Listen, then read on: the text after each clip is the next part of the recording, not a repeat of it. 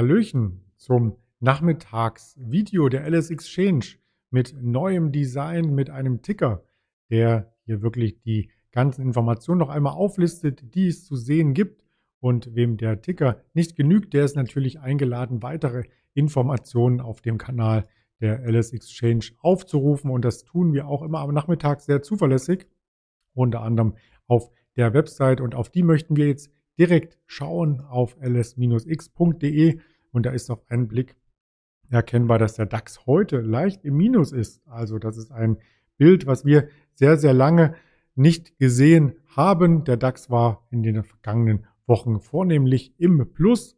Und wenn man sich den DAX jetzt einmal genauer anschaut, was sich heute vollzogen hat, so sieht man, es gab kein neues Rekordhoch. Auch das ist relativ selten, denn in der Vergangenheit hatte der DAX ja immer wieder mit Rekordhochs aufgewartet. Das Rekordhoch liegt weiterhin bei 15.311 Punkten und heute standen wir im Hoch kurz nach Markteröffnung bei 238, 240 in dem Bereich und sind jetzt ins Minus hineingedrudelt nach der US-Handelsbilanz. Wohlgemerkt, die können wir uns auch gleich noch einmal anschauen und schauen möchten wir auch auf die Werte, die es im DAX gibt, die Tops und Flops und da stehen konservative Werte, zyklische Werte auf der Gewinnerseite eine Deutsche Wohnen ganz oben, die Henkel, ein Konsumgüterhersteller auf Platz zwei, dann gefolgt von der Heidelberg Zement und der Siemens Energy, die ja gestern zu den Verlierern zählte. Zu den Verlierern zählen die Gewinner der letzten Tage, also die Automobilwerte, allen voran die Volkswagen AG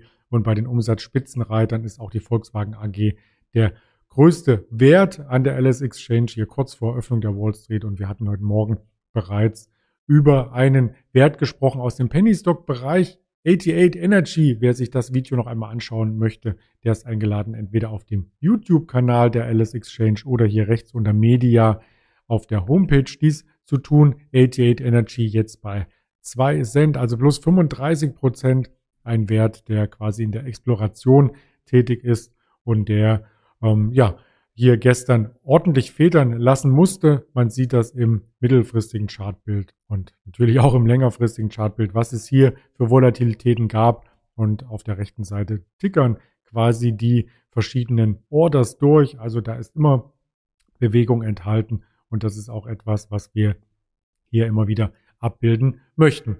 Ja, wir möchten auch immer wieder eine Aktie abbilden, eine Aktie des Tages sozusagen. Und da habe ich heute mir die Twitter-Aktie herausgesucht. Die Twitter-Aktie dürfte jedem bekannt sein, nicht nur weil die LS Exchange hier einen Twitter-Account hat, den wir uns sehr, sehr gerne hier ganz kurz anschauen. Und zwar heißt dieser Twitter-Account lang und schwarz, also quasi wie das Wertpapier Handelshaus. Und auf der Startseite auch das blenden wir hier direkt einmal ein, was es dort für Inhalte gibt, um hier quasi den Bogen zu spannen zu dem thematischen Inhalt, also LS Exchange, Get Your Share und dort gibt es jeden Tag Finanzinformationen, die wir hier streuen. Ostergrüße, alles Mögliche ist hier zu erleben und die Twitter-Aktie an sich haben wir natürlich auch auf dem Portal abgebildet. Heute mit einem leichten Minus. Jetzt vorhin war die Aktie noch im Plus, aber auf Jahressicht sieht die Aktie sehr, sehr gut aus. Wir haben hier die Performance-Kennzahlen vor Augen, also auf Sicht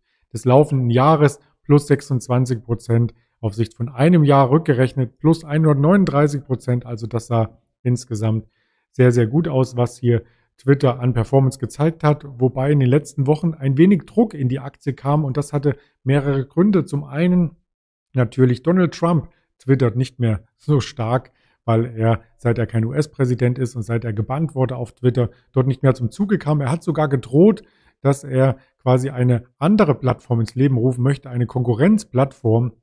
Und das hat so ein bisschen bei Twitter für Druck gesorgt und zudem ähm, gab es dann natürlich ähm, entsprechende Kritiker auch in Russland und deswegen ähm, hat die Aktie vor einer Woche noch einmal stark gelitten. Die Meldung möchte ich auch nicht ähm, hier vorenthalten und zwar hatte Moskau darum gebeten, dass äh, systemkritische Tweets entfernt werden.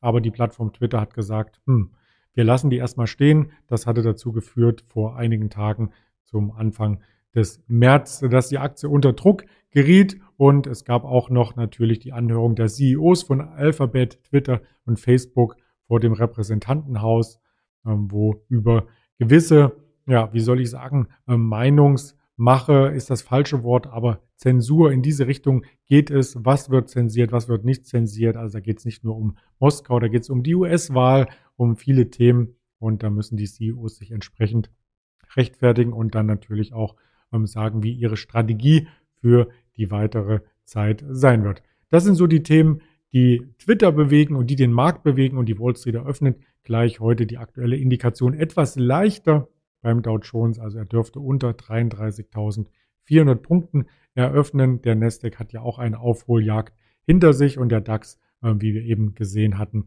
ist heute leicht im Minus, aber das kann sich alles noch ändern und äh, ich wollte noch die entsprechenden Zahlen von vorhin ähm, mit hineinreichen, wenn ich sie auf die Schnelle jetzt äh, finde. Nein, so ganz schnell finde ich sie dann doch nicht, dann reiche ich sie gerne nach. Der New Yorker Haushalt 2022. Ah ja, da werden die Online-Sportwetten legalisiert und genau das ähm, dürfte nochmal ein anderes Thema sein, vielleicht in Richtung Wochenende. Damit verabschiede ich mich erst einmal mit dem Blick hier auf die Märkte kurz vor der Wall Street Eröffnung.